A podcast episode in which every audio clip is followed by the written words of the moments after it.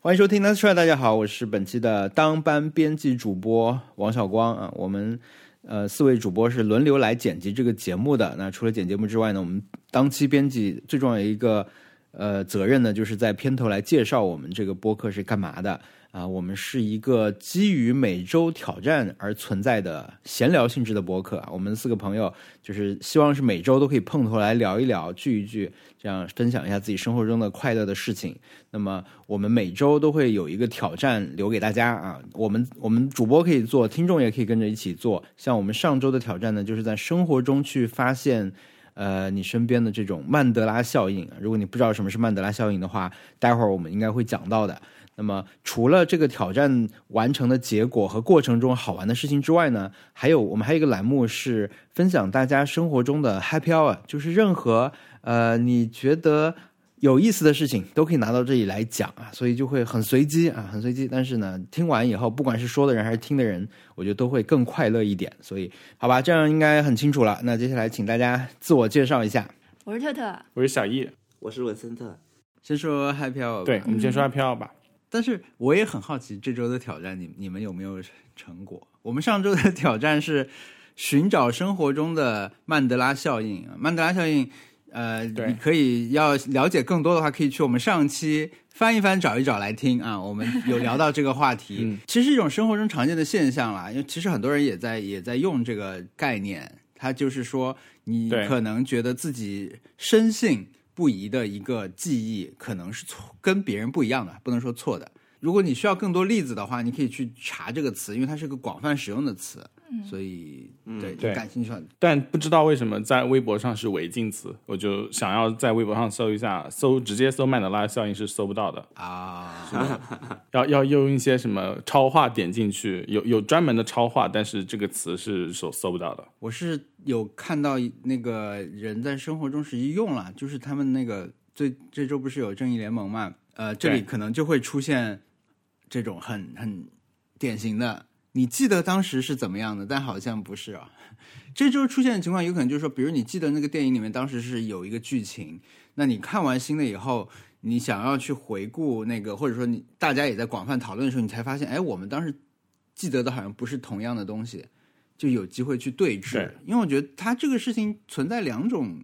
阶段嘛，一种就是你首先你确定这个事情你记得是是这样的，第二个就是你得有一个去查找和对峙的这种过程，不管是跟网上对还是跟大家对。对我我我觉得曼德拉现象就去找这件事情具有一定的社交属性，因为你得要跟别人聊，你才能够发现呃自己深信不疑的东西有一些错误，然后有些时候如果你就。一个人坐在那儿想的话是想不出来的，这是我这周的心，这是心得，就很难找你，而且你要跟别人聊才才能就才能聊出来，而且你抱着这个话题就有目的性的去聊的话，两个人都会坐在那儿想半天想不出来。对对对对对，但是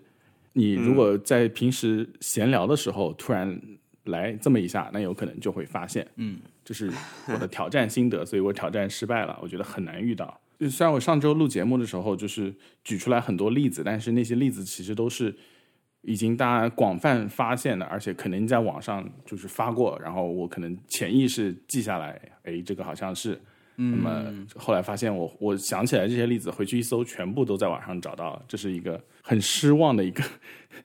点，就是觉得自己非常 original，但其实大家都有经历过这个。对，最典型的就是那个皮卡丘的尾巴。嗯，就你去搜曼德拉现象，然后就会，就是你只会点图片的话，最先出现的图片里面就会有皮卡丘的尾巴。嗯 的的对比图，嗯，这样会加深你错误的印象，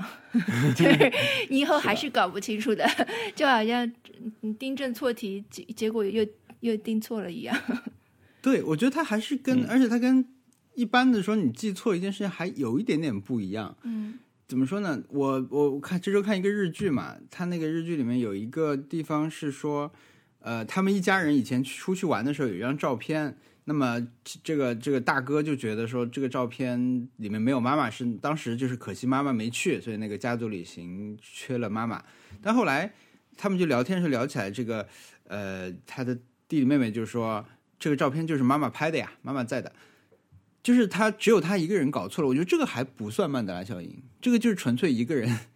记错了一件事情，记忆出了一点问题，对，对，对，就是记错了。所以在这种可能很私人的事情的时候，就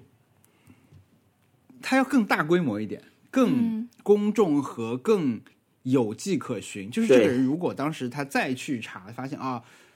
好像铁证如山的所有东西，印刷品或者是网络页面上都显示跟你不一样，那那种可能才才算，我觉得。所以这可能会是一个长期的挑战吧，急不来。因为我真的有在去做这个挑战，就是有想想要去找，所以说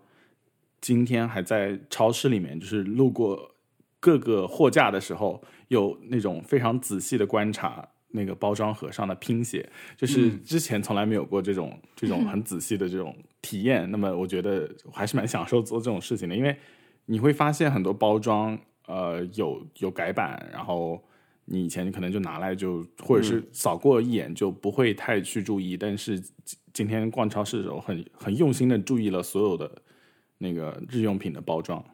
对 OK，特别是麦片那个 aisle 的，这真的，嗯还会去就是我跑前跑后对比，就是比如说那个那个 How to with John Wilson 里面那个他对给那个太阳，就是说太阳是戴墨镜的那个桑，嗯。就是有一个麦有一个牌子麦片太阳是戴墨镜的，那么还有一个就是大品牌下面有旗下的那种什么、呃、三种麦片的合集，就是嗯。试吃试用装那种感觉。然后它那上面的封面和那个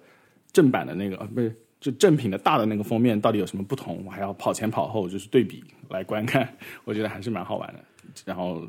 结论是他们都是一样的，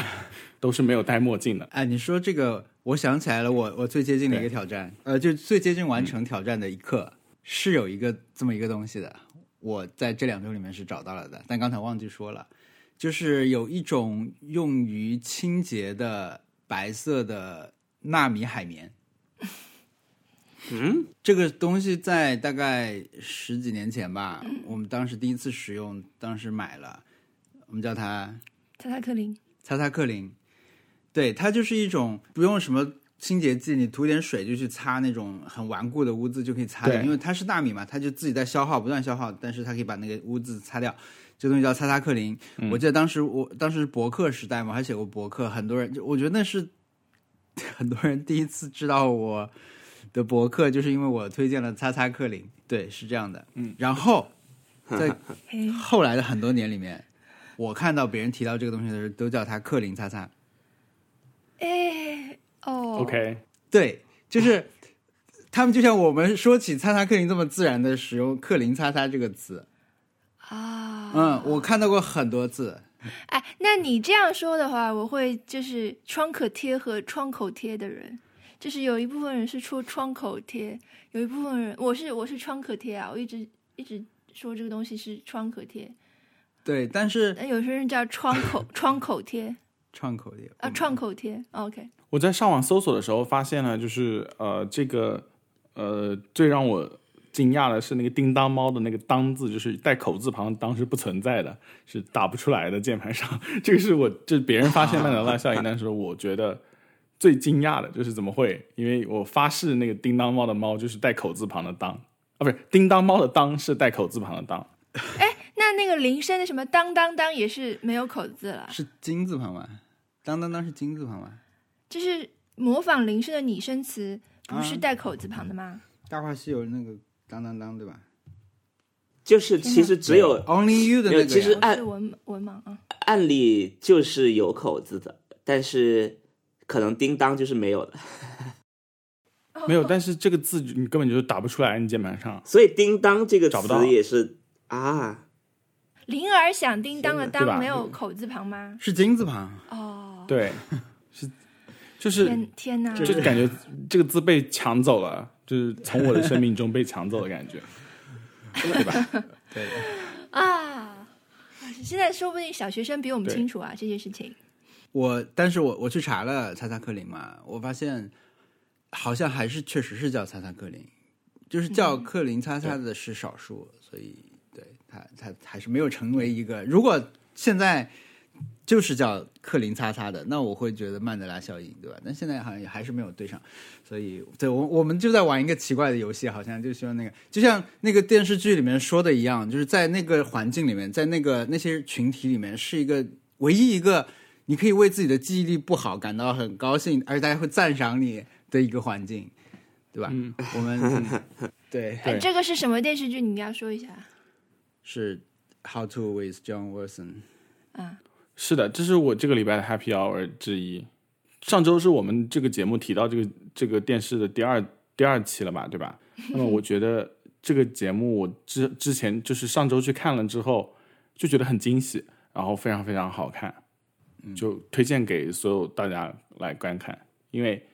我我觉得它它是一个很好的第一季，就是从刚开始到结束的那个最后一集，反正就讲了很多道理，然后然后有很多很很惊讶的一闪而过的一些桥段，我就觉得你跟他 John Wilson 这个人好像是有存在了一定的联系，有点像在听他很私人的个人的播客，在讲一个他自己的故事，嗯，对吧？嗯，所以我觉得我我我很喜欢这种感觉，然后然后里面有一些让我很惊讶的一些部分，还有一些让我很感动的部分，我我都觉得有这种呃共鸣是非常好的。然后对我我我我们刚刚提到的那个曼德拉效应，也是他们一期他在某一期就是记忆力那一期里面，嗯提到的一个现象。那么他那个当时还在那个电视剧里面，就是他有飞到专门曼德拉效应的那个什么 convention，就是有有人专门开会讨论这个，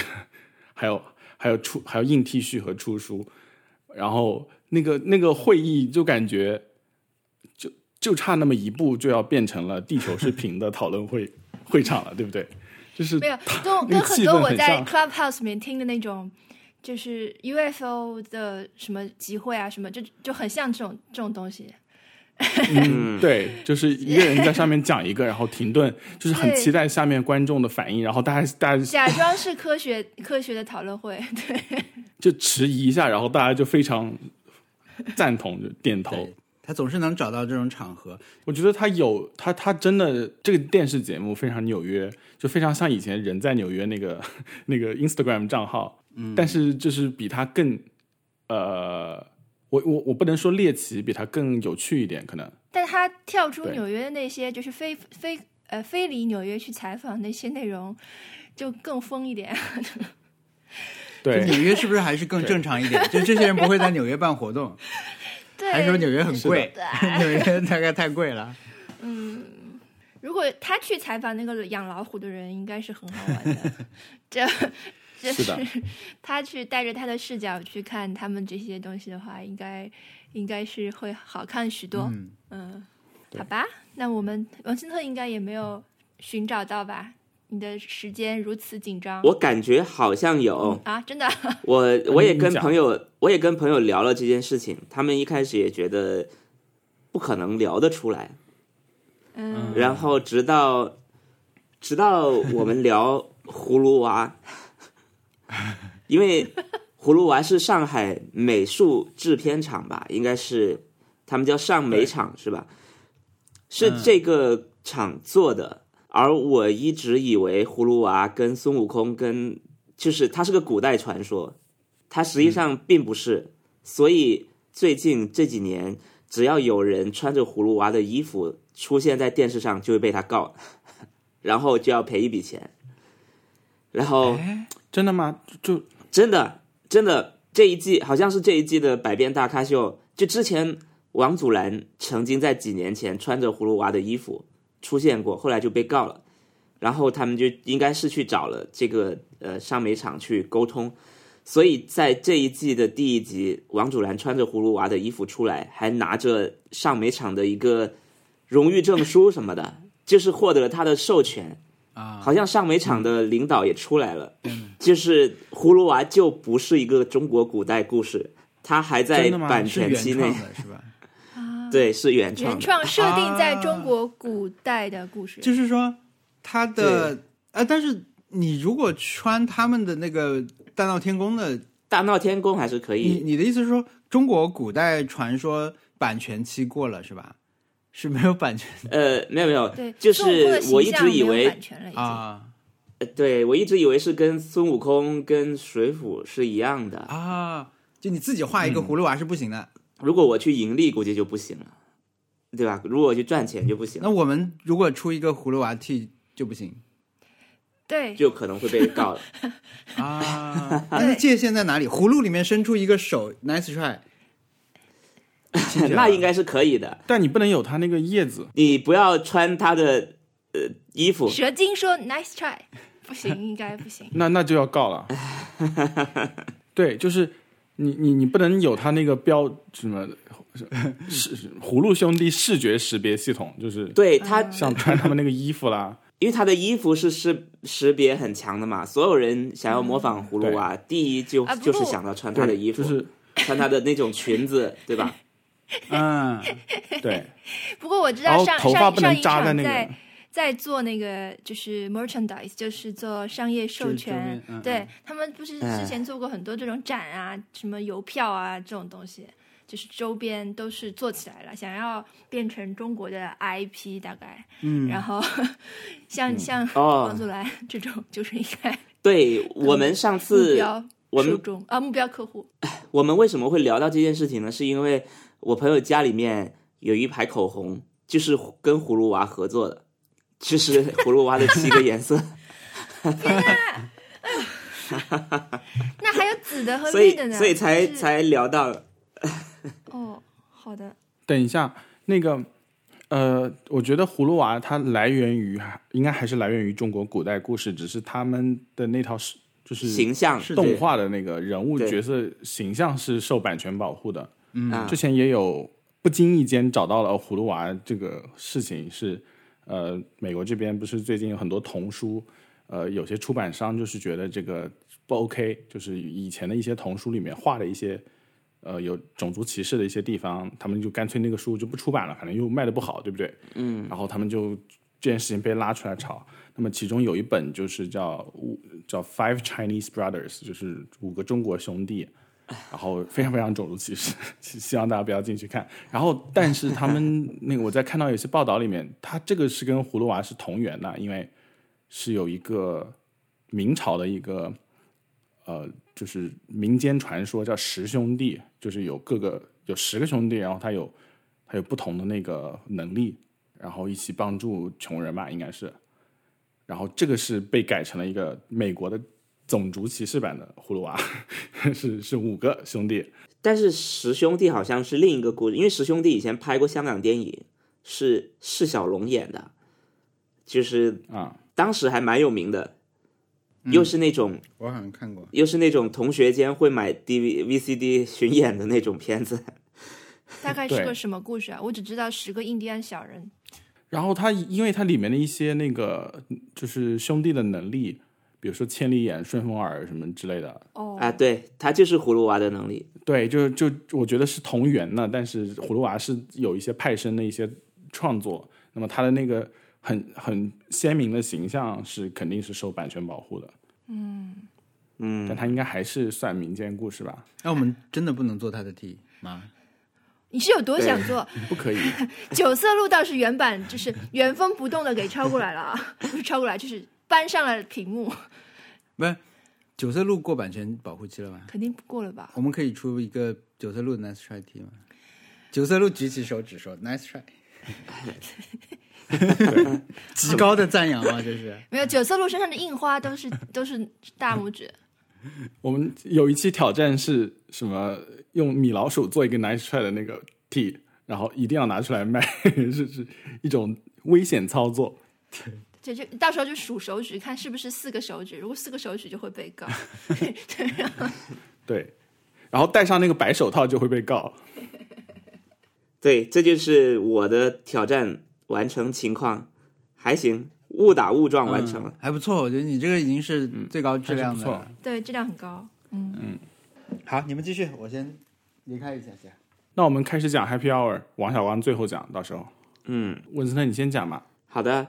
我是上上周去看了佐藤可士和在上海的展，我其怎么样实看了，我上周跟上上周连续看了两个展，都很不错。呃，相一个是佐藤可士和的，一个是安藤忠雄的。相比之下，肯定是佐藤可士和的展没有那么好看，因为因为其实本来佐藤本人是在东京开了一个大展，是他的这几十年来的所有的作品汇总吧，在东京的新美术馆。然后整个展非常的宏伟，然后把他的所有的作品基本上有代表性的全放进去了。然后有些，比如说你进去优衣库的那个厅，就像进了优衣库店一样，啊，他会把这些东西都做出来。然后嗯国内这个展呢，只是说应该是它的一个附属展吧，我感觉。就是你进去那个展里面能看到一个模型，那个模型就是东京展的模型，你能看到整个东，就是它展是展中展吗？他他应该是告诉你，因为因为他这个展是其实是挺普通的一个展，你你在里面就是啊只是看墙上的呃他设计的 logo 以及以及做的各个项目，然后有一个二维码扫码之后可以听到中英文呃中日文的解说，大概是这样。但是那些解说，嗯，你你其实很多都是你只要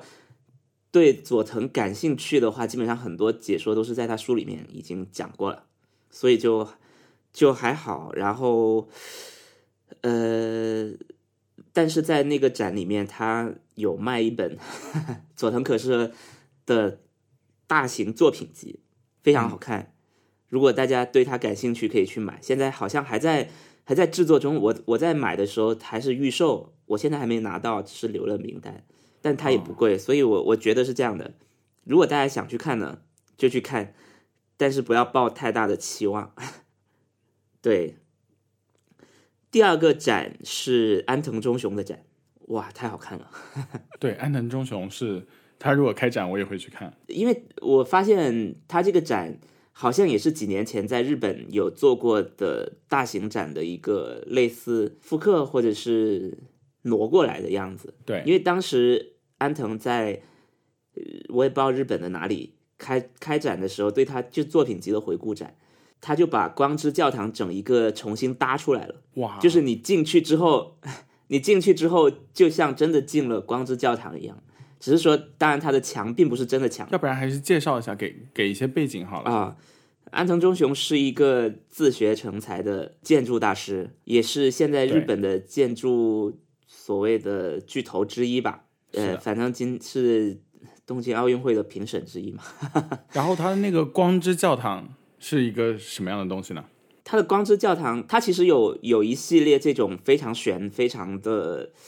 有灵性的建筑，就是跟大家印象中那个、那些建筑还不太一样。它的比如说它的光之教堂，就是通常教堂就是你放一个十字架在那个教堂里就行了嘛。嗯，但是它对它的做法是，它直接把呃墙的把墙切成四块，然后上下左右各四块，然后中间的缝隙刚好形成了一个十字架的形状。是的，所以说这个十字架是直接是一个整面墙。呃，对，它就嵌在那个墙里面的，所以当有光进来的时候，你就会看到光是透过十字架进来的。它把它塑造了整个十字架的形状，非常美，很而且很圣，很神圣，就确实能让人感觉到这是那什么造物主或者大自然 在给你，这这是他的大自然的力量，是某个他的力量。不是某个人做了一个具体的十字架的力量，所以这个就是呃，他有嗯，你说他有很多作品都是用混凝土做的，对不对？就是说他的那个很多建筑，嗯，都是全部都是非常呃干净的混凝土。对对，这也是它的一个很重要的特点之一。其实这个展的周边区有卖一本书，就是他自己的自传，我买了 那那个自传，嗯，就送了一张海报。海报就是把安藤忠雄这几个字用清水混凝土的质感做出来，哇，但我我现在一时间找不到那个海报了。就这是它的一个代表的呃一个元素之一吧。然后我当时去看这个展的时候，确实也也能感受到那种震撼，就是你在现场看到一个复刻的假的东西，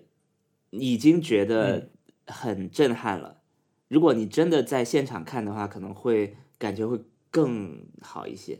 比如说，他是的，他他在他还有一个教堂叫水之教堂，就是呃，你进去教堂里面，你你要面向的那一个那一面墙，本来放十字架的那面墙，它整个做成了玻璃，就是嗯，你进去之后就是看到外面的景色，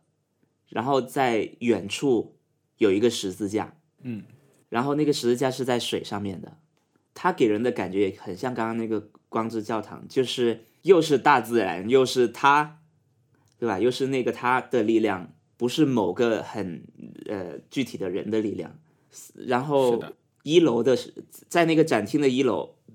它整个就把这个地方给复刻了。它它有有怎么复刻啊？因为水之教堂不是在户外吗？是的，呃，没有，呃，那个十字架在户外，所以户外的部分呢，它就是用一个照片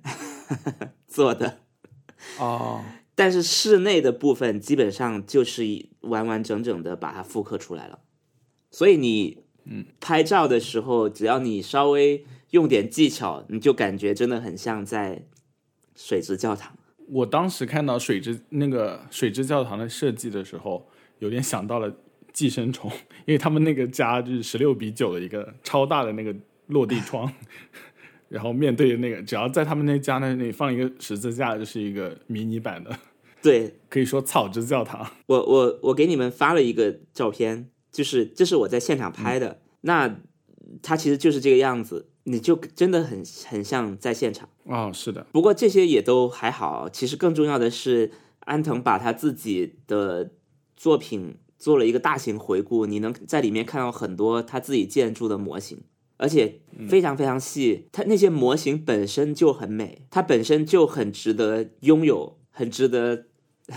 被大家放在家里面，让你家蓬荜生辉，是那种东西，是的，真的很好看，就是纯看模型就很好看。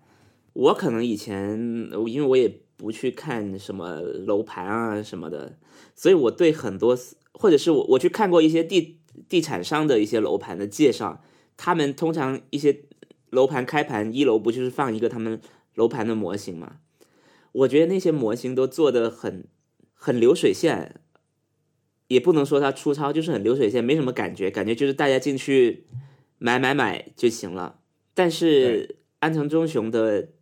他的建筑的模型，我感觉很有意境。我我感觉我朋朋友他们就是建筑事务所在做那些就是比稿比稿的时候，他们带去的模型也是很精致的，就是是他们自己手做的，有有可能是用泡沫呃切出来的，有可能是用纸叠搭出来的，嗯，但是都是一个好像很很漂亮的一种感觉，就是哎，对对对，是给给建筑师看的那种模型，它不是那种给人看，它求的不是呃还原这个东西是长什么样子，它只是告诉你这个功能区还有各个和和那个整个结构是什么样子的。我觉得那个确实很好看，哎，对。虽然我没有看到安灯中我最近我最近正好跟那个独眼叶阳聊了一些，因为他不是建筑系，他在读博士，然后他在写他的论文，嗯他的论文的主题就是讲。我我不知道他具体的题标题是什么，但是好像主要其中一个重要的内容是教、嗯或者是告诉新的呃建筑系的学生如何在建筑系、在建筑这个行业生存。嗯，哇，就是说，现在像比如，尤其是在日本，比如说像像安藤忠雄这一代人，就他们嗯。把新的这些年轻人当奴隶用，就是呃，嗯那你们、我们嗯。看到那些非常精美的那些，因为建筑这个行业是需要大量的人力的，然后对，那那些就是要做这些建筑模型，就需要就是大家就是做手工嘛，就是你你需要很很很很好的去做手工，然后这然后他们在教育上也有问题，好像是因为在学校里面，呃，不学一些实际的东西，也不学也不去给你呃呃拓展人际人脉，然后你你在学校里学到很多都是那个理论，然后出来之后你可能图都不会画，你只能去做一些非常基本的人工，然后就是在被你的那些呃前辈们控制着去出卖生命，就是他他他他对现状的观察是这样的，然后他就想要呃写出一个理论化的东西，然后来告诉年轻人应该怎么样，呃大概是这样。然后他提到说，安藤忠雄他是一个拳击手，他是原呃以前他是在入行以前他是拳击手，所以他在建筑室他在工作室里会打人，然后就是会骂人会打人，这是一个非常凶暴的人。然后连嗯就是联系到现在日本不是呃奥运的时候出了很奥运日本奥运出了很多丑闻嘛，就是都是这种，还有很多这种呃。两性不平等的这种呼声在，所以我现在看到这种人就会觉得 有点问题。我我一个朋友，他现在在纽约的一个比较好的一个建筑事务所做那种初级的设计师嘛。那他在疫情期间就是真的是我又要画图，画完图以后又要坐地铁，戴个口罩去把模型给做了。嗯，然后他们是没有加班这个概念的，就是说不会给你 overpay 的。嗯，对，是一个非常这件事情你要做完。对对对对对，就是没有，好像好有很多那种投行，还有初级的呃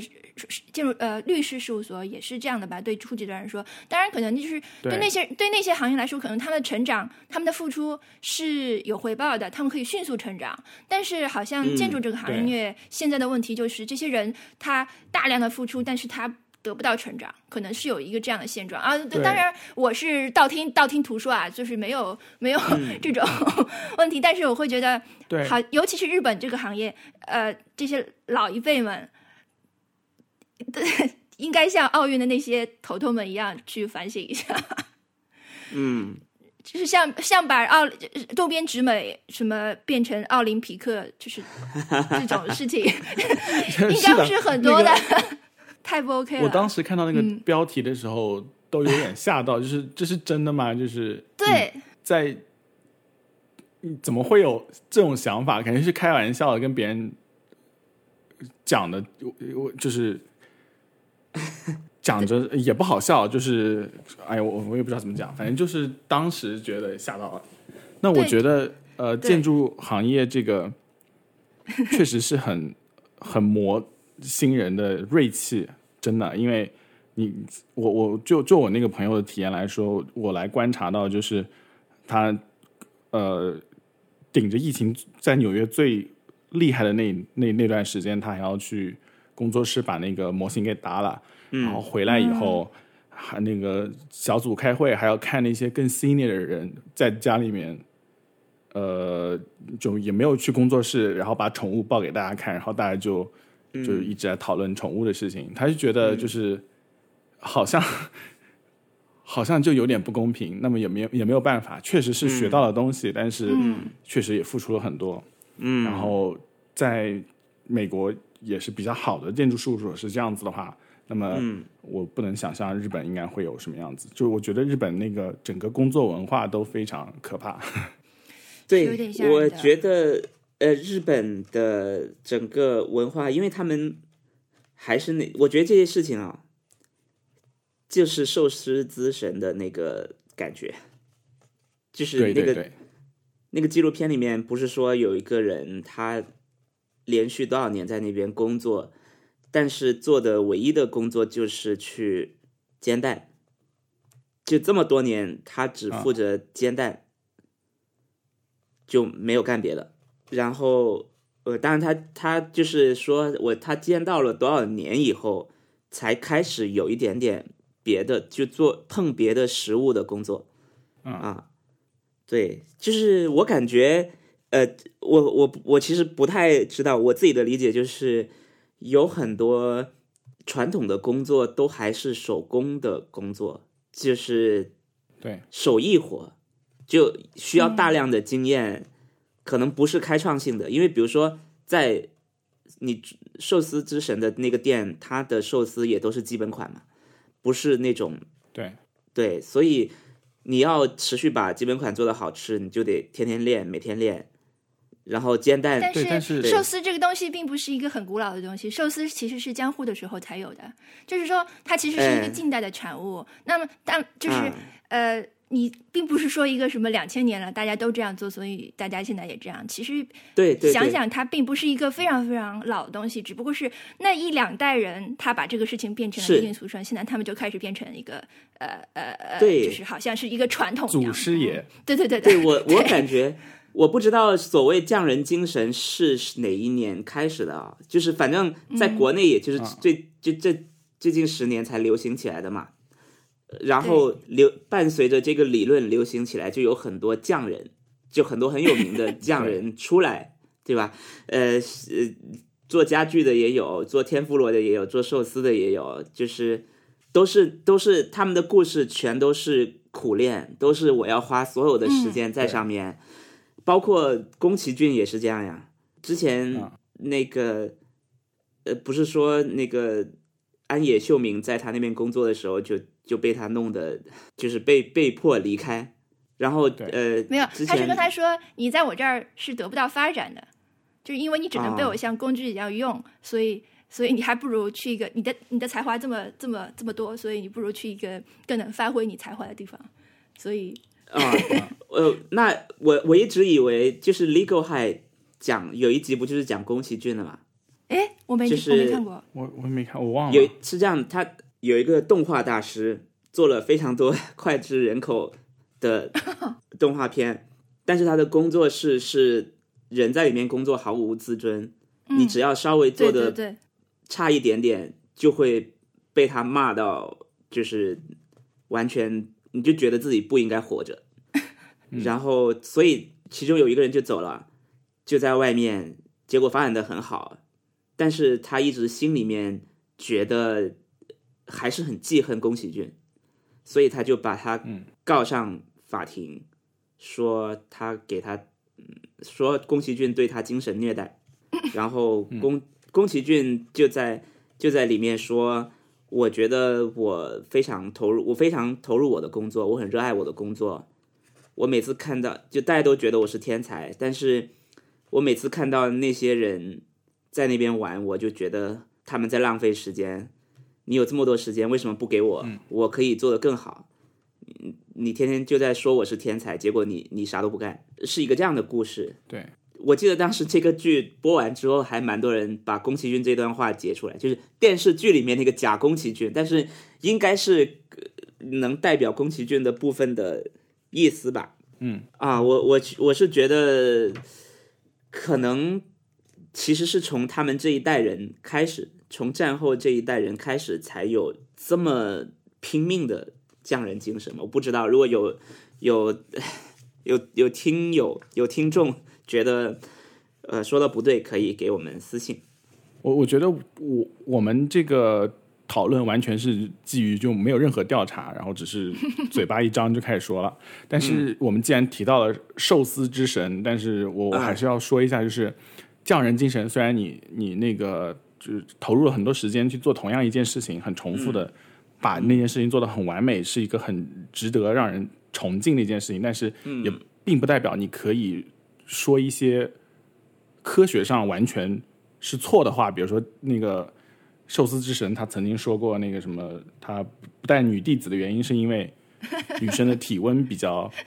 比较低一点，捏出来寿司会不好吃。哎然后我就觉得这个是一个 boomer bullshit，就是是的，这个就是当乔布斯在在把那个相机从扔到台下的人那个时候一样，那个是不值得推崇的一个很糟糕的一个 行为，就是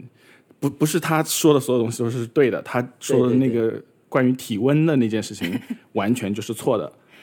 对对对，我觉得这个、呃这个话题现在扯到这里，主要是我的问题。但是就是因为我现在就是对这种东亚老头子形象们都有点反感，所以 很难不去就是呃，那我我我最后 我最后补充一段话，是安藤忠雄自传里面写的，他刚好就说了你刚刚说的那个事情。他说媒体对他的媒体去采访他，然后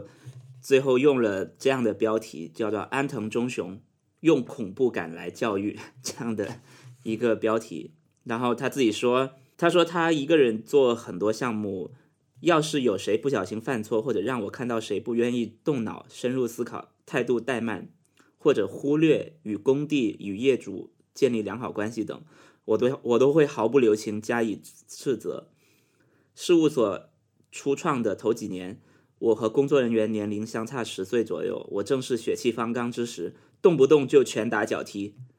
但是我没有因为设计感太差而骂过他们。重要的是，有没有为使用建筑物的人着想，有没有实现当初的承诺，有没有要完成这个工作的自觉。呃，我自己看这段话的时候，我是把这段话呃画了下划线的，因为我觉得对我来说，这个就是就是很日本。就我们在日本的广告公司的，我感觉受到的教育也是这样的。就是，嗯嗯，就是你你是服务业主的，你是你是要为使用建筑物的人着想的，你不要去想你要成就自己，你要做一个特别以你为中心的东西，因为是别人花钱，别人在住，别人在用这个东西，所以我觉得他。这种会是让我觉得受到一点鼓舞的，嗯，对，甚至他是出发点是对的，但是不能打人。对啊，对我来说，我会觉得我如果在安藤忠雄的工作室工作，我没有做好，他非常严厉的骂我，我是能接受的。对，但不能打你，打你的话你就要告他。呃，是不能打我，打你的话你就要联系，而且他还是拳击手，告他。打不过他。呃，我们 我们之前广告公司有有两种有两种老板，就是从创意部里面，因为广告公司有两个工种嘛，一个工种是写文案，叫做 copy，就是 copywriter，一种是呃设计嘛，叫叫 art，所以这两种人他只要变成创意总监，我们一般都会在前面加，比如说这个是 copy base 的创意总监。那个是 Art Base 的创意总监，嗯、然后，嗯，然后安藤忠雄就是拳击手 Base 的设计师，对，建筑设计师，对，对，感觉会很凶，对他确实也很凶，嗯，打人是不对的，不能打人，对，不可以打人，就就要告他，要让他赔钱。但我的一个感觉是，就是日本人他是这样的，他有一些大部分人大家都是非常平和、非常和平，然后非常呃遵守规定的。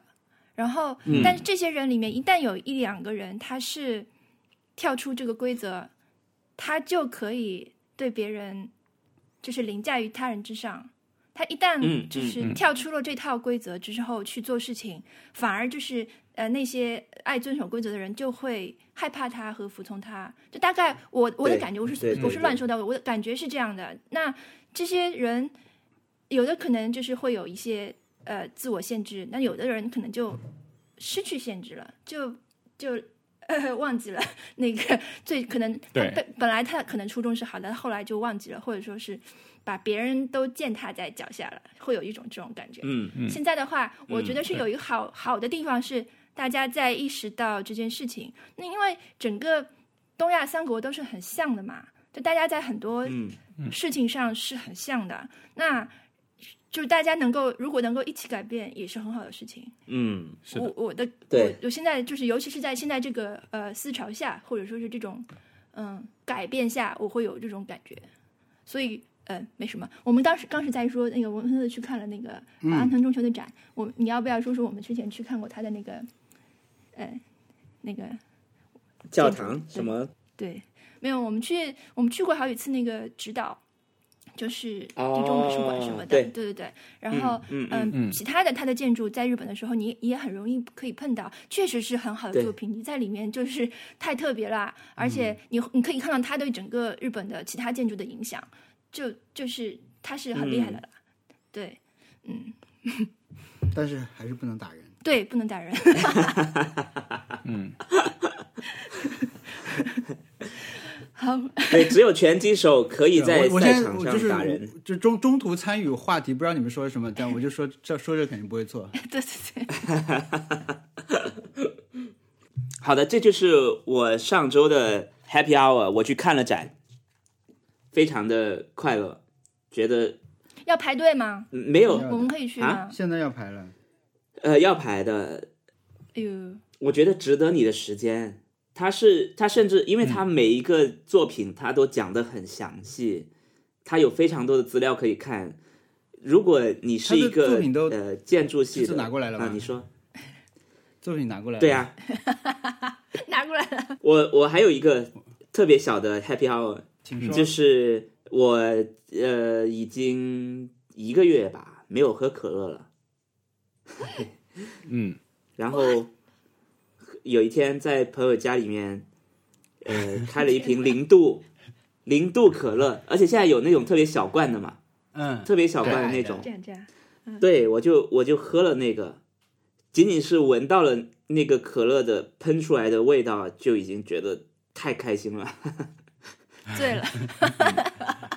对，就很久很久没有被那个打开那拉开那个易拉环，然后那那口气那那个气冲出来，冲到你的鼻孔，那个感觉实在是太好了。我我们以前在做广告的时候会做有一个品牌是奶粉，具体是什么奶粉就不说了，但是大家至少有一个共识，就是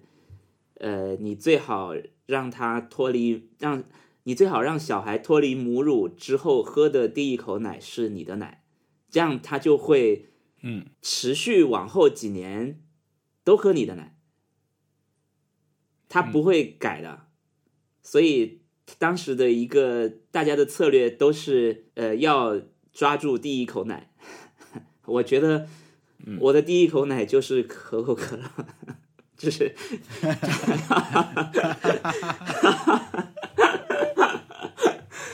哎，我老实说，文森特，我以为你这个一开始讲是说你的 Happy Hour 是对啊，去就是戒掉了可口对啊，，离开可乐一个月，然后第三十天的那个牌子换到了，然后觉得 sober 这么多天，我是一个成就，所以很快乐。结果没想到没想是喝是了复吸的那一刻又，重新喝到了可乐。对 太快乐了 但是可以理解，对对对，可可以。理解的。哦。可乐公司可能也是没想到，以前是出大大罐加加大装赚钱，现在是出小罐比较赚钱。对呀愿意买一个这个来对，解想想要那解一口嗯解一下，对，因为第一口最好喝的可乐最好喝嗯，对，对。对没错。对，那你会持续购入吗？我已对，你经之后又连续几天喝了吗？没有，但我家里面已经常备了，现在 常备健呃零度可乐。哎呦，你这个让我想起来，昨天王小光说，王小光说你喝啤酒吗？他说我说有有啤酒吗？没有看到冰箱里。他说因为没有冰的。我说没有冰的可乐有什么可喝的？他说因为我我买了啤酒，打算喝半年，所以没有冰。对，我不敢放在冰箱里。一旦冰就是把啤酒放到了冰箱里，就等于没有了。喝完就当天 对对啊，对，因为想要喝半年，所以就不冰它，就放在那里。嗯是的，这是 medium place 的做法。我错过了什么？刚才嗯，你错过了文森特的整个 Happy Hour 对他，所以他为什么可以提前看到？大概这就是在效果工作的好处吧。他是不是拿演出票跟别人换了？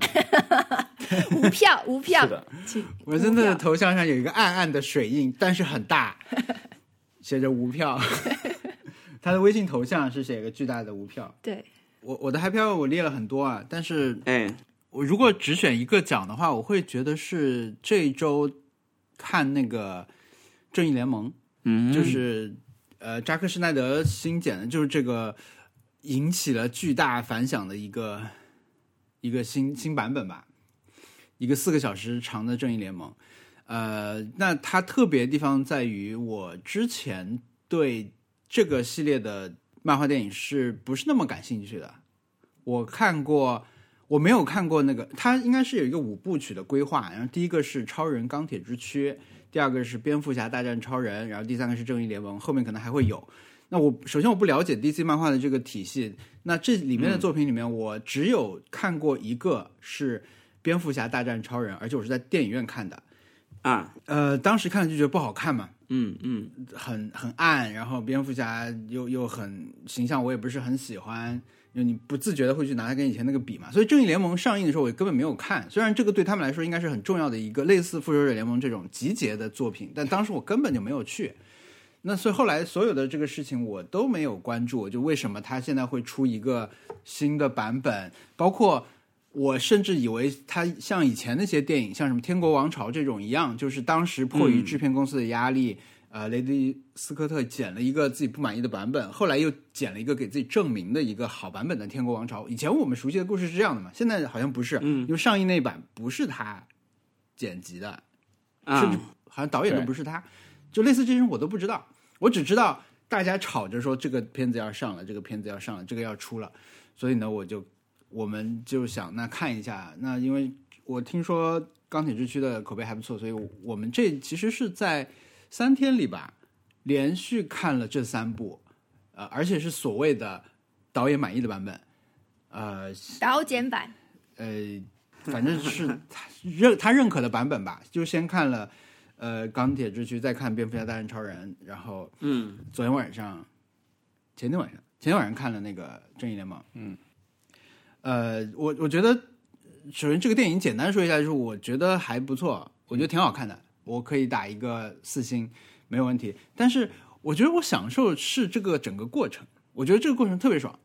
呃，它可以有几个层面来说，我我的我的这种满足感，一个就是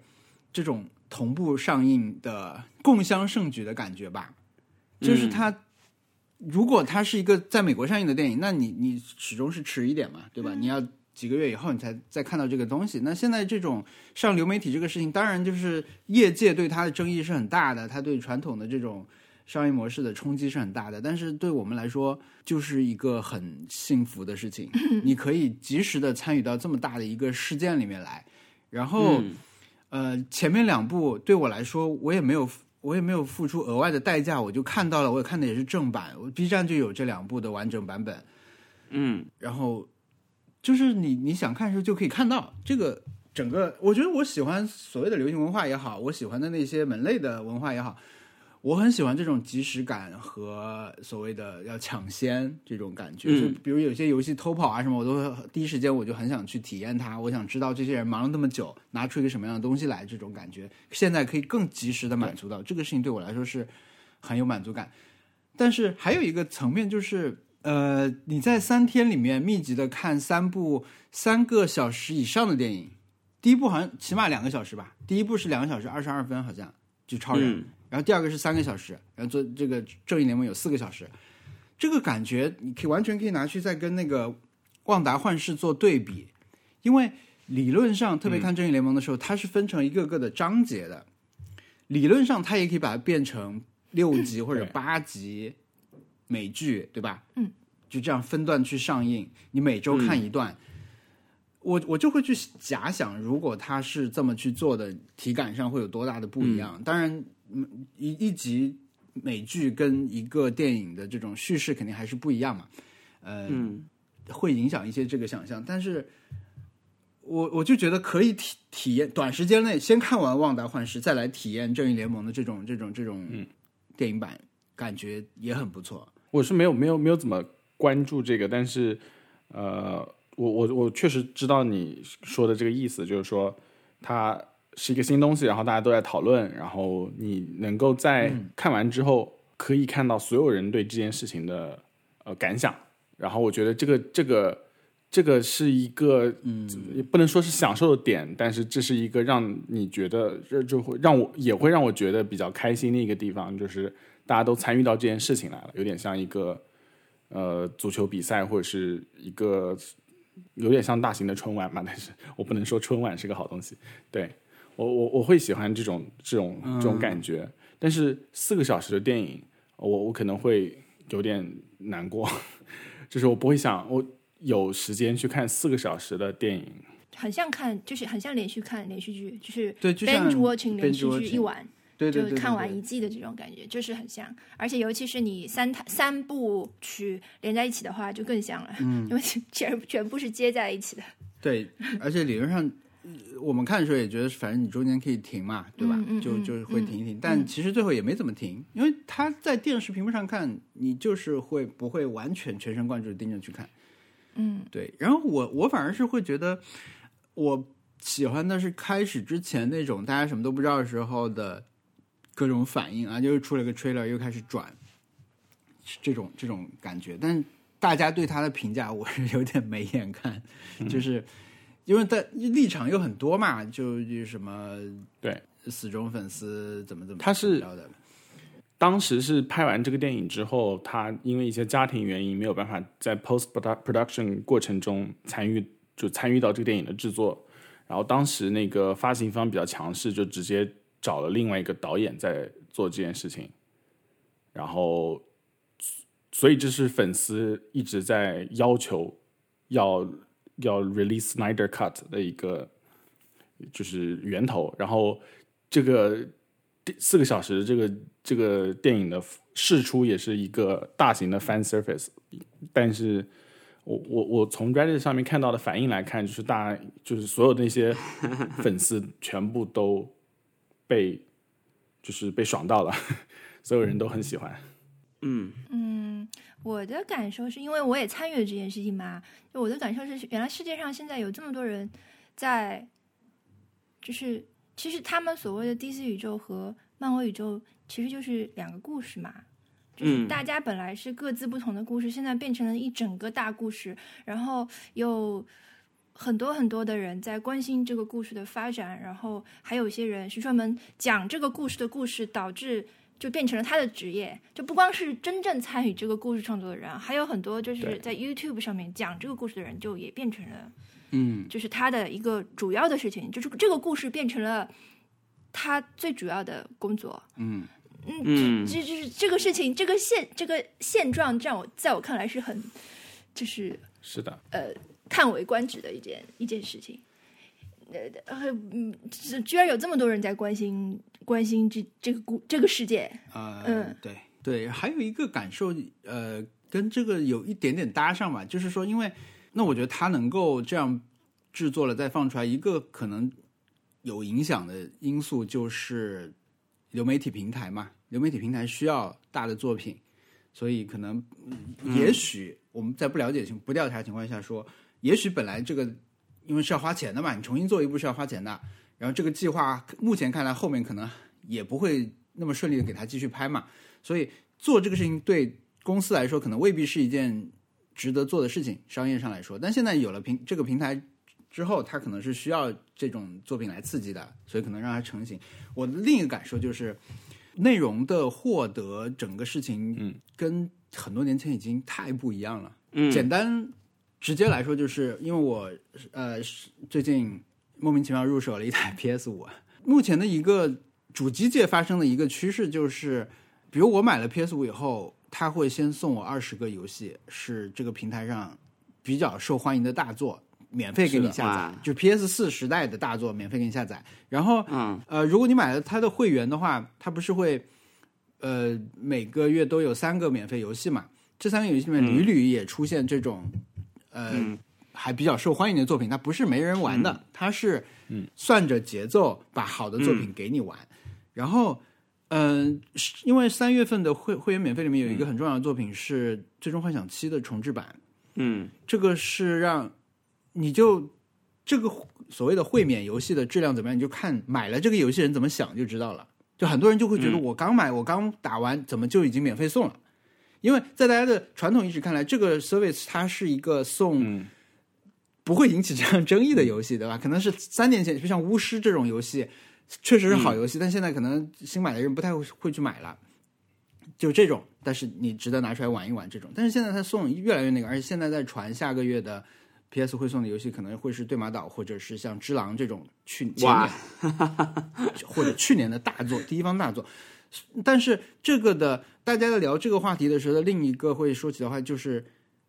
Xbox，因为嗯。Xbox 有一个更大的免费游戏阵容，你只要花很便宜的价格加入它的那个呃会员计划，你就可以在一个巨大的游戏库里面，几乎好像是呃、Xbox 上一代所有好游戏任你玩，大概是类似这种这种概念。就是这种竞争越来越激烈，就内容的存在感跟以前不一样了。多少钱啊？十十块钱，一个月一个月十可能就二十十美元，块钱吧。哎，比很多 播客播客的会员计划还便宜啊。对，就就是反正很便宜，嗯而且你在国内你可以买买港服，还会再打一点折扣，还有什么家庭会员之类的，他们就在比着给你福利，因为你 Steam 已经早就这样了，对吧？就早就游戏很便宜，便宜的大家都要喜加一嘛，就点一个家里就不玩这种。嗯，因为我觉得现在流媒体也把电影慢慢的变成这种这种东西。嗯，看书也是这样的，现在看书也是这么看的。对，我们看我看书是这么看的，就是 会员里面有什么书就看什么书。是的，嗯对，这很不一样，这很不一样。嗯，对，但我觉得好电影或者是好游戏还是那样，嗯就是，呃，他他还是，即便是在那个那个模嗯式下面，他们还是能够脱颖而出，然后变变成大家都讨论的点。我之前提到过的一个漫画就是叫《他国一他国日记》嘛，里面出现了一个角色，是一个律师，他是他的一个特点引起了就是这个呃女主角的关注。他说他从来不看任何故事，嗯不打游戏，嗯不看小说，不看电影，就是不看任何这方面的东西。我、他，然后这个人就很奇怪，他说这个人这种人真的存在吗？呃，我我也很震撼，我想我真的有这样的人吗？世界上对，应该是没有。好像好像是没有的吧。所以我在后来我就这件事情，对，就一直一直停留在我脑子里，我就想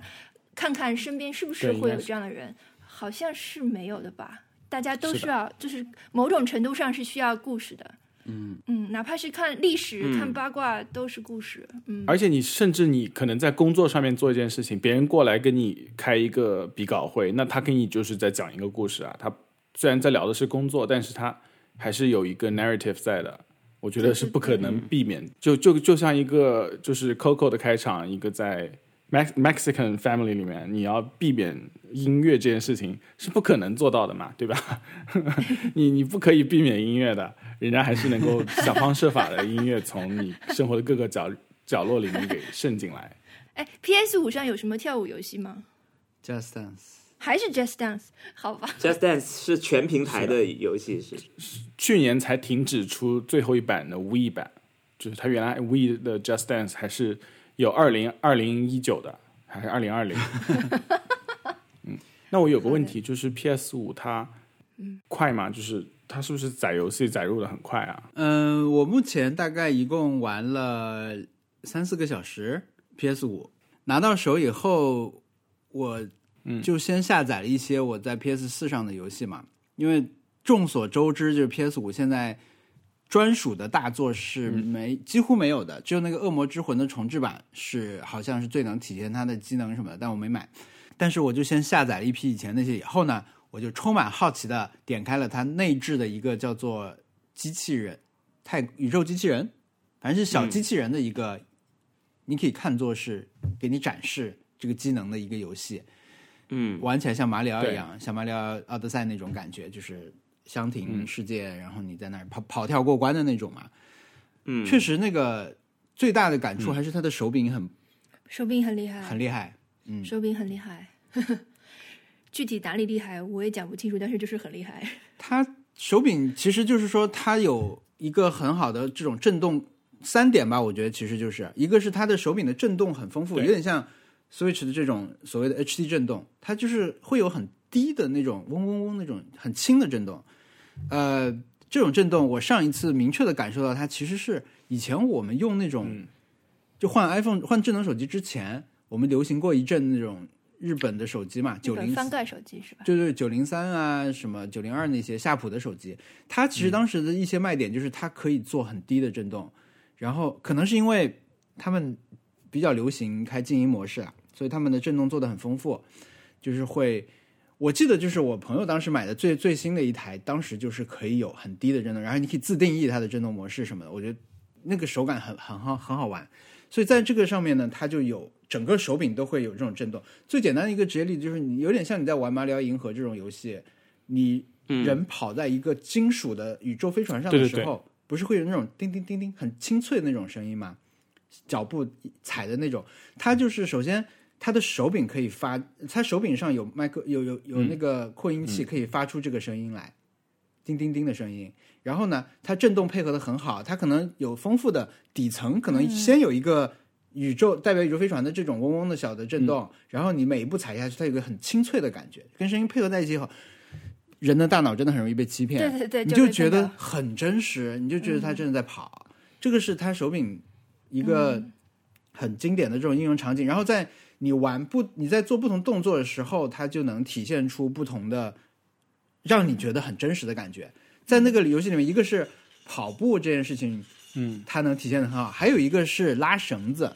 就是它比如说有一根电线垂在地上，你要把它拔出来，对吧？你就去按按住这个以后往后走，你能感受到那个线的那种拉力，就那种，然后嗯，噗拔出来了。就整个过程，你不光是看到这个画面，你的手有感受到这种小的震动和那个声音配合的很好，这个很还蛮奇妙的。嗯，还还有拉弓，还有对对，还有它的那个扳机键嘛，就最后那个对 L R 那个键，就是一般用来开枪的那个键，它就设计的很，就在你拉弓射箭的动作的时候是体现最明显。就你按下去的时候，它它有阻力，你嗯，按下去的时候，你拉弓的时候，那个键按不下去，你知道吗？就是你你拉下去的时候，它不是像平时一样一下按到底的，你要按加一些力气，它才能拉下来。那在加力气的时候呢，它的震动和声音再次让你觉得这个拉弓动作很真实。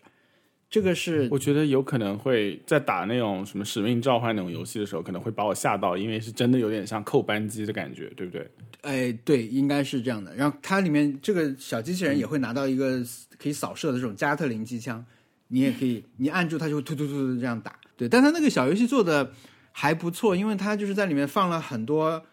经典的 PS 游戏的这种场景，它有很多小机器人去模拟，比如说怪物猎人的烤肉啊，大家在那里烤肉，就做的很滑稽，所以那个游戏还是做的不错的，我觉得。呃，很莫名其妙，就是送你一些收藏品嘛，收藏品是一个显显卡，啊、一个一个 SD 卡，对，就是哇，很就是金光闪闪，然后撒花，然后出来是一个对，配件，对，是一个手柄转接器、PSP 的摄像头什么的，就全是这种。嗯，我我是我是那个对这些东西很痴迷，我对之前手柄的一些细节介绍，然后包括那个他们那个一个多小时的那个技术细节的那个 pre- presentation 我也都看掉了，然后我是对下一代就是嗯。游戏机是非常感兴趣的，但是，嗯、就是我可能要再等到更多的游戏对它进行优化之后，我可能还再会购买，因为我很期待。新新一代主机，你是买 Xbox Xbox 还是我当然不会买 Xbox 买这个 PS。就是那个我我觉得可能等那个《最后的生还者二》它出了那个嗯针对 PS 五的更新之后，对对对我可能会考虑购买，因为那个画面在 PS Pro 上已经很厉害了。我我想看一下在次时代应该是什么样子的。那旧的主机你会怎么处理啊？在美国有什么好的渠道吗？卖掉，就我我对了，这个是我这周的一个 happy hour，就顺便讲了吧，因为我一直在有那种我我想要在下次搬家之前，把生活中就不需要的东西尽量都收拾好卖掉，然后我今天就我昨天是刚把那个大的超大的那个 iMac 给卖掉，就是嗯，突发奇想就把它卖掉，然后那个 PS PS 呃四四 Pro 的话，我因为我最近真的没有时间在玩，然后我我也有在考虑把它卖掉，然后我就觉得很快乐嘛，因为我记得你买那个 iMac 的时候是一个很惊险的故事，就是很就是千辛万苦才搬回来的，还要去呃讨一个盒子，对吧？大盒子去就是对连连蒙带骗 弄一个回来，对我应该那个在播客上讲过对，但是就是说我后来还有还有改装它的故事，就是 差点坏掉啦什么之类的，嗯反正就是很多故事。但是我现在觉得，呃，有两台电脑是个很麻烦的事情，因为你要同步东西，那你这次卖的顺利吗并没有给？我带来很卖的很顺利，是卖给一个韩国人，然后他是音乐人，他的那个工作上需要接 Thunderbolt 的那个转接器，但是他的那个他现在用的是二零一零的 Mac Pro，就没有那个 Thunderbolt 接口，所以说他他要买一台，然后也没有跟我砍价，然后就很就是就是很清楚、很清晰的就跟我完成了交易，就是呃我我因为我那个屏幕就是 LG 的屏幕，所有的那个四 K 五 K 屏都会残影，就是你无论买再贵的 iMac 或者是 Mac Pro，它都会残影。那么我那个电脑现在已经有一点，就四四个角，你要用久一点就有残影。然后我在卖的时候也说清楚了，然后他也是很清楚知道 LG 屏幕就是这样，没办法，他有一个 Ultra Fine 也也这样。然后我就觉得跟他聊得非常好，因为很多人就会因此来跟你砍价嘛。嗯。然后我的价格是那种已经定到，嗯，就是你没有话讲的地步了。嗯。然后如果再跟我砍价，我就不不太想聊。那他跟我讲那么清楚。呃，我我我就觉得很快乐。然后他问我能不能装帮他装那个 macOS Catalina，因为他 Big Sur 上面支持不了他的一些软件啦什么之类的，我也很就是很顺利的把它给弄好。开心的，我可以理解。我在闲鱼 的经历就是，如果碰到这种很快乐的人，嗯，对，而且他是从另外一个市，就是我们北边那个，他开车要大概一个小时才能到终点，就是我是我是要开车一个小时去一个小时左右去宜家。然后他是从北更北边开过来，所以我们两边在终点就是宜家那里见面，宜家停车场。然后，然后就是当时就是他带着他老婆小孩，什么应该是出来吃饭嘛。然后整个就是很很快乐。他就没有，因为我们约的是，其实约的是今天下午交易，但是他他觉得等不了了，问我能不能早一点给他。我这个人有点那个，就是有些时候会乱想，会觉得电脑有可能会在运输过程中有问题啦，会会给他造成什么麻烦了。然后他还给我确认了，说电脑就是很不错，能支持他的那个工作上要用的东西。然后我我就很快乐，就然后我觉得应该还会再多卖一些东西掉，可能会把没用的电子产品都。就是都卖掉，嗯，因为是比较好的一个体验，对，嗯，你要你要准备搬家了吗？对我我想要搬到一个听不见冰箱的地方，开始看了吗？开始看了，然后特意有贡献，就是呃，我其实还蛮还蛮喜欢住的这个地方的，然后但是我一样的钱可以在远的地方刚好可以租到一个听不到冰箱的，就是有有隔断的那个房间，嗯，所以我准备到时候搬。然后在搬之前把东西卖掉，是是一件很快乐的事情，对，嗯。嗯，这个 happy hour 啊，我其实还是两周前那个，嗯，我就是突然意识到，我觉得也是我们博客博客聊天的时候，我才意识到我可以去买一些漫画了。就是我们之前不是抱怨过阿雷的那个中文版很差吗？我忽然意识到我可以去买一个日文版，就是原版，因为。可以，就是因为可以，所以我就去买了，因为也不贵，呃，我就买回来了。然后同时我还把买了一些别的原版漫画，买了《银之匙》，《银之池》就是我们之前也谈到过吧？好像是荒川弘，荒川弘就是画《钢炼》《钢之炼金术士》的那个人，他新的作品已经完结了。然后最后一本是有一个特别版，叫就是大家毕业了，然后。他有一个特别的版本，有一张毕业证书，有一本书，呃，有一本漫画的单行本，还有一把银银色的勺子。嗯，就是我在看，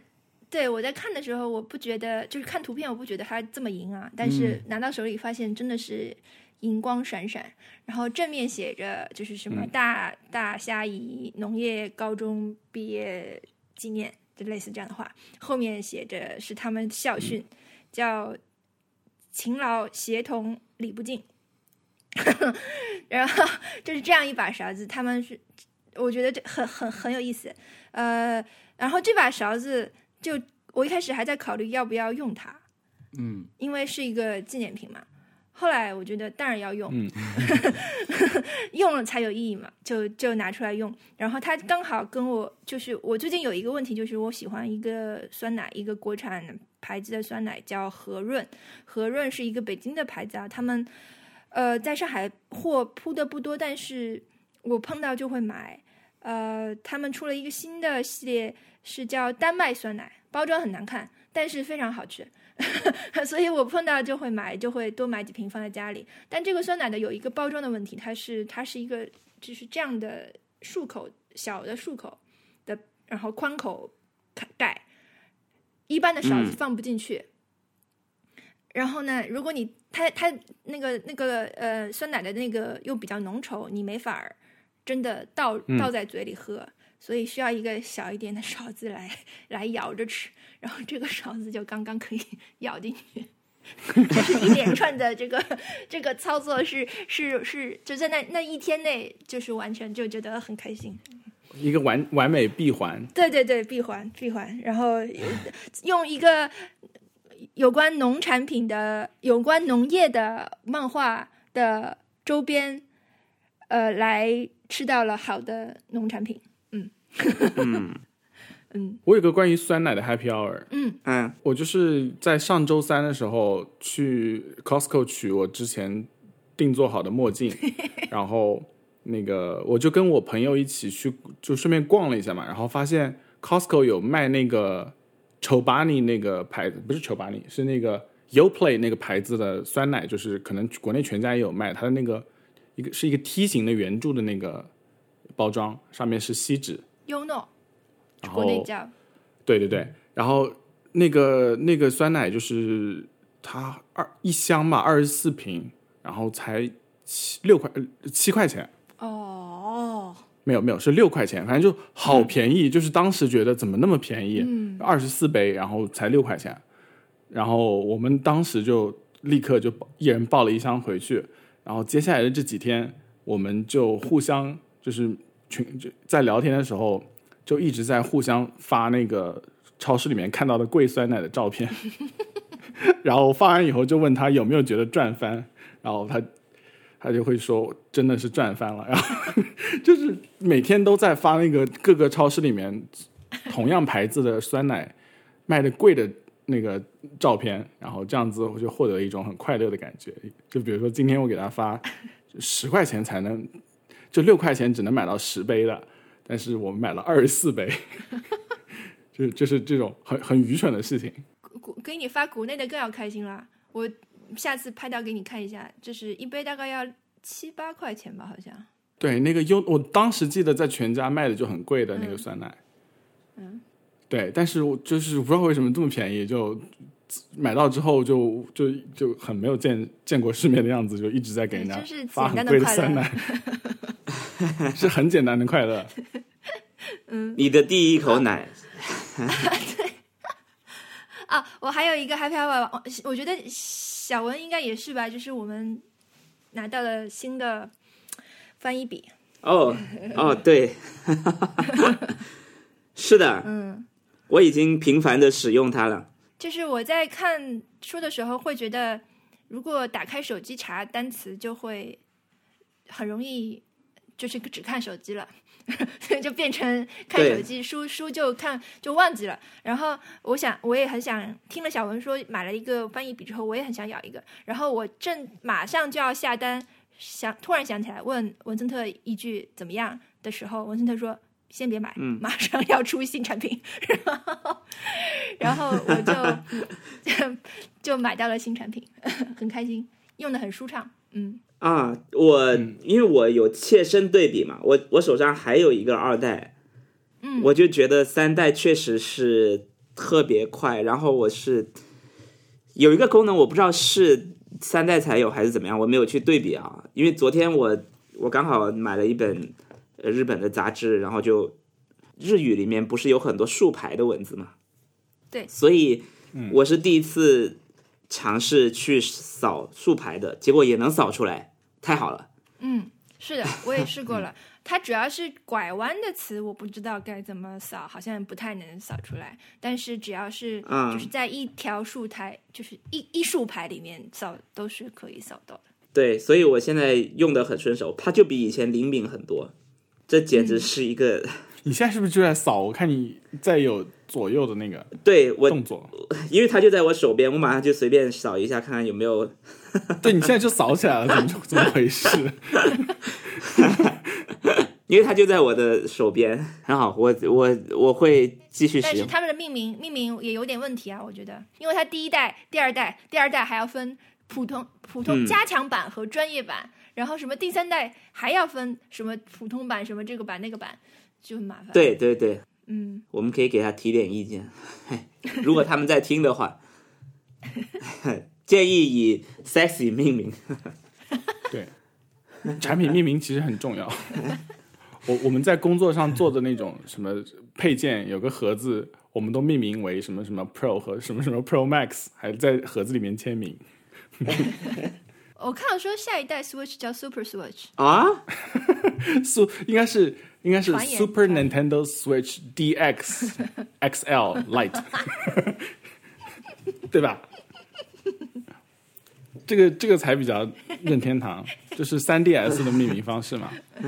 这样比较好。其实，New Super Nintendo Switch，对，XL 这样真的这样比较好，不能再走 VU 的老路了。我以为是什么？对，VU，你看，你问 VU 是什么？VU 是 V 的下一代主机，很多人不知道有它是一个下一代主机，哦很多人就觉得啊这他以为是是一个 Wii 的配配件你就买个屏幕什么的，但它其实是一个新主机的，哦，所以我觉得名字差异大一点确实会比较好。嗯，嗯，最好叫下一代完全是不一样的名字，叫 Amanda 什么之类的。OK，我们这期节目就录到这里。嗯，那听众朋友有意见或者建议，可以给我们发邮件，我们的邮箱是 nice try connect at gmail dot com。我们还有官方网站，呃，nice try pod 点 com，上面有很多我们的往期节目，还有我们刚刚提到所有东西的呃链接。呃，如果觉得我们没有链接，啦，还可以。没有链接，也没有没有链新年接吗 Plan 模板，也没有歌单，OK，没有没有都没有。就是很多东西。我们也没有小秘书啊，不会给你标出这个时间点的 小小秘书。如果你在那个苹果 播播客上面提到，就是要给我们评价的话，最好不要提这些东西，就是要往正面的那种，对，就是比较好的那种方面来提，这样可以让新的听众朋友然后找到我们，并且觉得很很被冒犯到要要来写差评啊。呃 anyway，呃，就是呃，谢谢大家收听，谢谢，拜拜。谢谢。我们有挑战吗？没有哦哎，我去拿个快递，稍等，OK，马上。我来快速提出一个挑战吧。我现在已经走了，反正还不是，就是，我这周因为有一件事情是，呃，我们之前在敦煌的时候相机进沙子了，然后我就去星光修好了这个相机，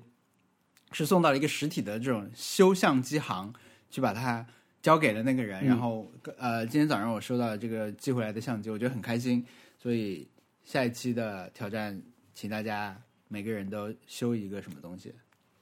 呃、可以找人修也可以自己修，好吗？也可以是好的，fix you。你知道 就可以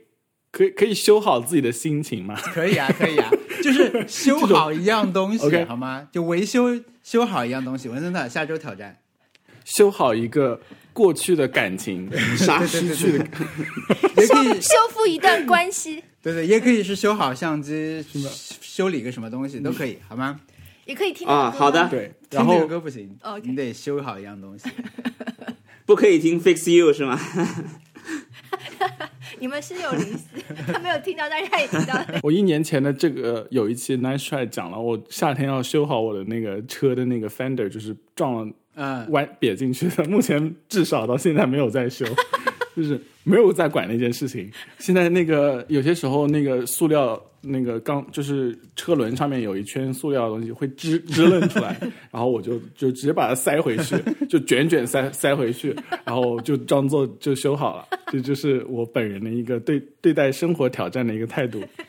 但是然后对，我目前没修好我。觉得对待生活的态度有一个侧面也可以看出来，就是你买了鸡蛋以后，会不会把鸡蛋放到冰箱那个鸡蛋格里面？因为有时候我发现我们家是没有放的，就是整盒鸡蛋放在冰箱里面。那时候就觉得我们是不是都太忙了？鸡蛋格里，鸡蛋格里放了一个黄油。对啊，对，对，这是一个怎怎么会在录完节目之后想出这么好笑的事情？对啊。